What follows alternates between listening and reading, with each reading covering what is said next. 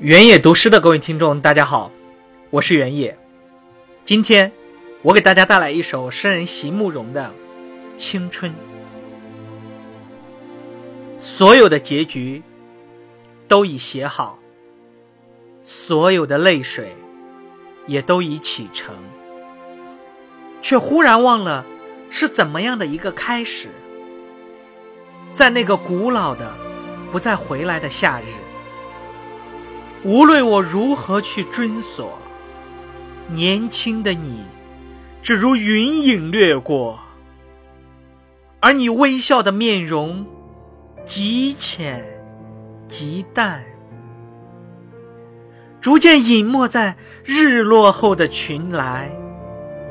遂翻开那发黄的扉页，命运将它装订的极为拙劣。含着泪，我一读再读，却不得不承认，青春是一本太仓促的书。